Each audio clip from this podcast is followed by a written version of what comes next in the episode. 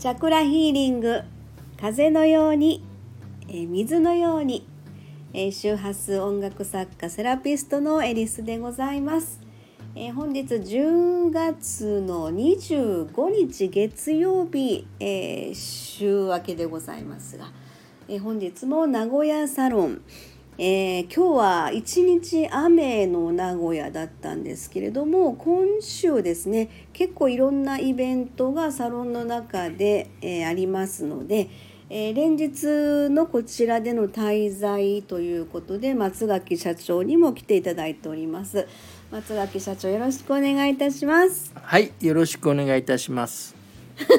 どうしたんですか？ありがとうございます。はい今日はおとなしく。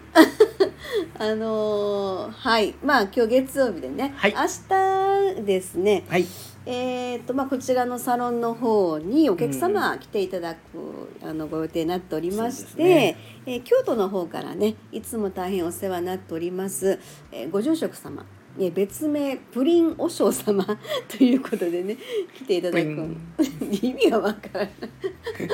それは何ですか？はい。はい、す、すっと言ってください。すっと言ってくスーッといださい。きますね。はい、えそして、あのーえっと、この一つ前の収録でねあの政府の、はいえーえっと、住江先生でねあの収録3人でしましたけれども実はあの和尚様、えー京都のねご住職様ですけれども、はい、えーその政府の、えー初施術初体験。そうですね。ということでね、あの住江先生のご指名をいただきまして、まあ、正確に言うと、手話音楽、あー、政府と波動のうん。個人セッション。はい、正確に言いますとね。うん、。そうですね、うどういうことかというと、まあ、政府をしながら私が横で周波数音楽の生演奏をするということでね。そうですね。手そんな。話数演奏なの、手話数音楽というか、その CD から出る音。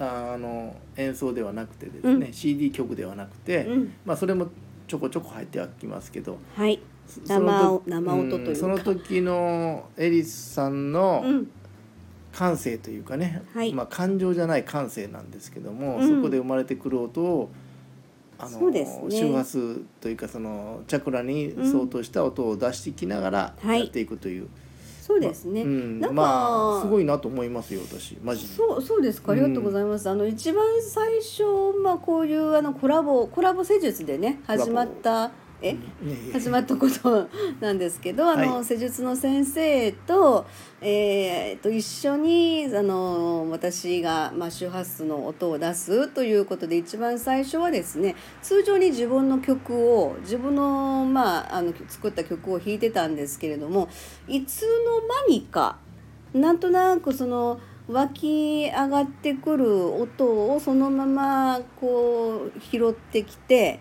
それを指先から奏でるみたいなそんな感じのね、あのっていうのはやっぱり施術をしていただいてるその瞬間の音ってねはいえーなんていうのかなあのしっかりとしたその楽曲っていうよりかはその場に馴染んだ音っていうのかな。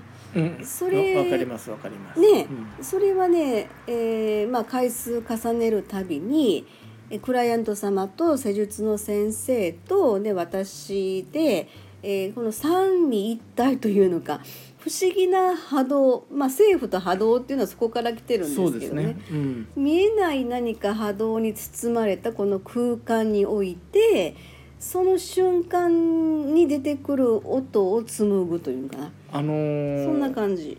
えっとエリスさんが、はいこの政府と波動とやや今今のお話なんですけども、うん。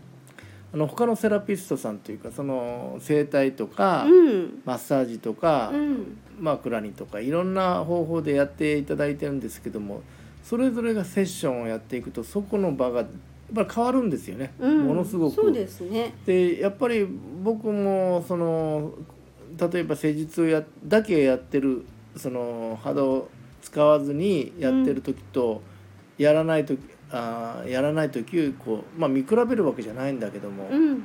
まあ常時一緒にいるじゃないですか。うんうんうんで見ていると違うんですよやっぱり。何と何が違うの？いやあの要は演奏してる時としてない時のうん。お客さんの状況と施術する先生の方の方もね。あーうんうん。ということはやっぱりこの空間にまあ漂うというかうん。周波数の音から何かしら流れてるこの空間を埋め尽くすというのかあのーいわゆる波動ですね。そうですね。演奏、う例えばあのサックスの演奏でもねどなたの演奏でもいいんですけど聴いてる時にあのお話がずっと続いて演奏がずっと続いているとうん。あの変な圧迫感を感じたりするんですよね実は、うーん。うん、楽しい曲であってもあちょちょっとげあもうお腹いっぱいっていうような感じになってくる時 なるほど。あ僕の中ではあるんですけども、はいはいはい。だけどそこの中に前その僕らがあのなあの呼吸法を習ってる先生がやっぱり間ということをすごく大事に、あ音の間ですよね。うん、そうですそうです。うん。でその間ということを今度は意識し始めると、うん。エリスさんのその即興演奏がやっぱり間がすごいんですよ。あそういうことなんですね。うんうんだそこはやっぱりね、それが不思議とね。状況によって出てくるんですよ。あそういうことですか、ありがとうございますあのまあたまたまですけどこの一個前のねあの政府の先生とのコラボの時に、あはいはいえーっとそのちょうど施術の切り替えと私のお音の切り替えのタイミングがあのピタッとはまったような感じになって、とても心地よかった。スマートに綺麗に収まったみたいなことをね一個前の収録でお話ししてくださってるんですけど、いわゆるそれがピタッと間がはまるというか収まるというかそうですねだからあのそれが不思議ですよ不思ね。議ですし、うん別にあのリハーサルしてじゃあ何分何秒ですねとかいう話じゃないじゃないですか。それやってもなかなかうまくいかないとは思うし、うんうん。でまあピタッと、まあ、あったのはたまたまという考え方もあるけども、うん。そこに向けた自分の整い方によってうん。波動が出てるんで、うん。そこにうん。あのクライアントさんも、うん。ひ弾き手のエリスさんも、うん。エネルギーが同調するというかね。そこでねうん、そこに溶け込むようなそうそうそうそんな感じでねそういう空間をあのまあ3人で私作ってるような感覚ですよね。ですね。だからうん見えてるのは音、見えてるというかおかしいんだけど、はい、見えてるのは音だけなんですけどうんうんうんうんも実際はそのクライアントさんのエネルギーがこう解放に向かっている状態のエネルギーとそこを出しているん。施術の先生うんとうん。そこがね本当によく見えるというか分かるというかね。うん。日々日々違うんですよ。それをですねじゃあ明日ですね初体験で、うん。えー京都のまあご住職様に受けていただくということで、まあ、あ定例的に1か月に一遍受けてほしいんですよね。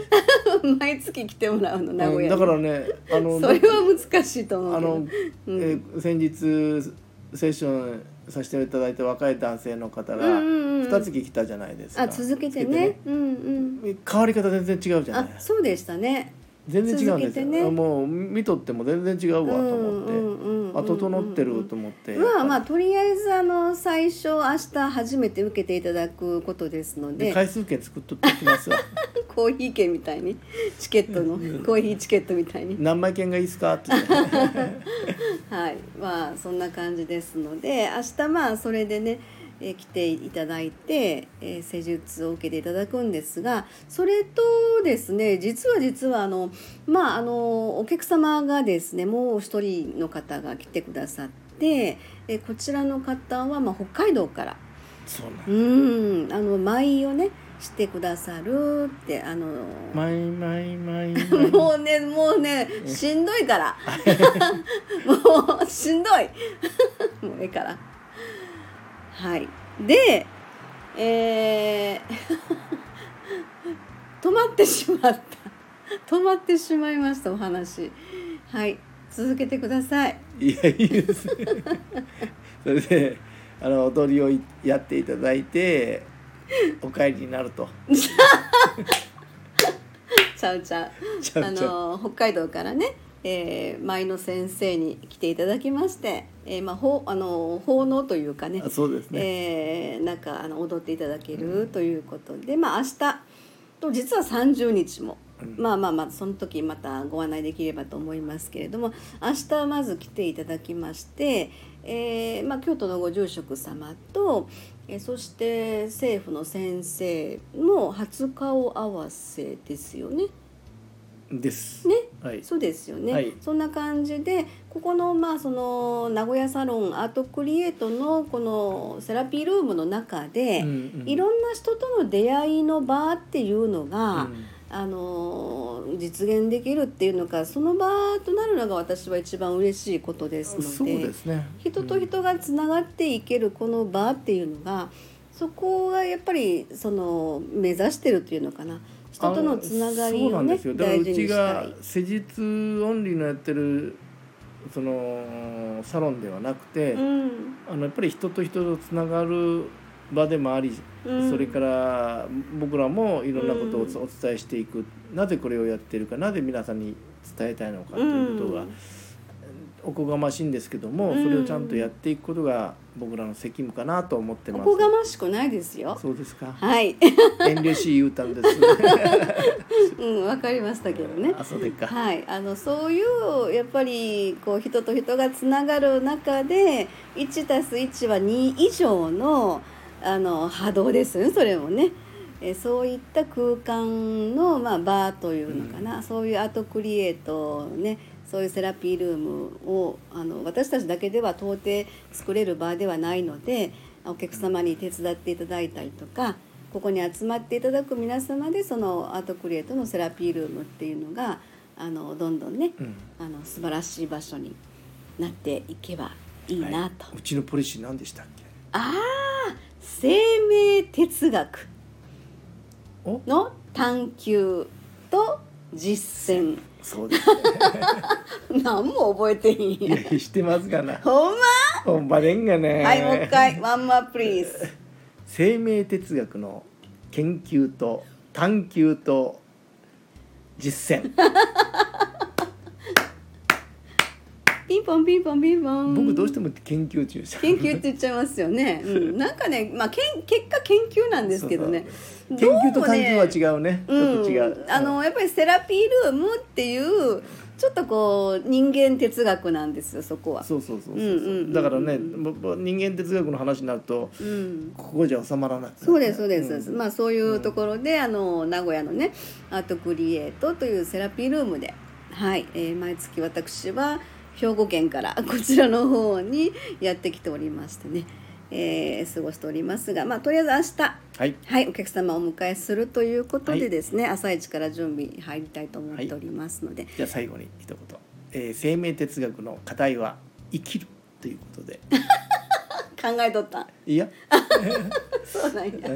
うん。はい。もうそこにつきますので、はい。言い切る。いやー大阪のバうまいこと言い張るわ。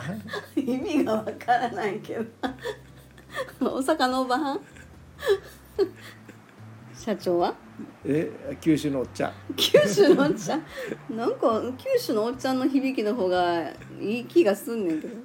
なんでやねん。大阪のおばちゃんって言われたらなんかムカつくのもなんでやろなんでやねん。なんでやねん。なんでやねんって突っ込んでしまいそうやねんけど。うんどえ自分で偏見持ってない？分からんまあいいねんけどね別にね。はい。えあの九州のおっちゃんって言うたら九州でなんでやねんはななんて言うの？なんやねん。えなんでやねん。なんでやねんはなんや？なんや？なんかなんか よう分からんけど。なんかあるか。もうええわ。はいということで ちょっと長くなっちゃいました、えーこの辺で終わりたいと思います、はい。えーありがとうございました。はいどうも。はい失礼します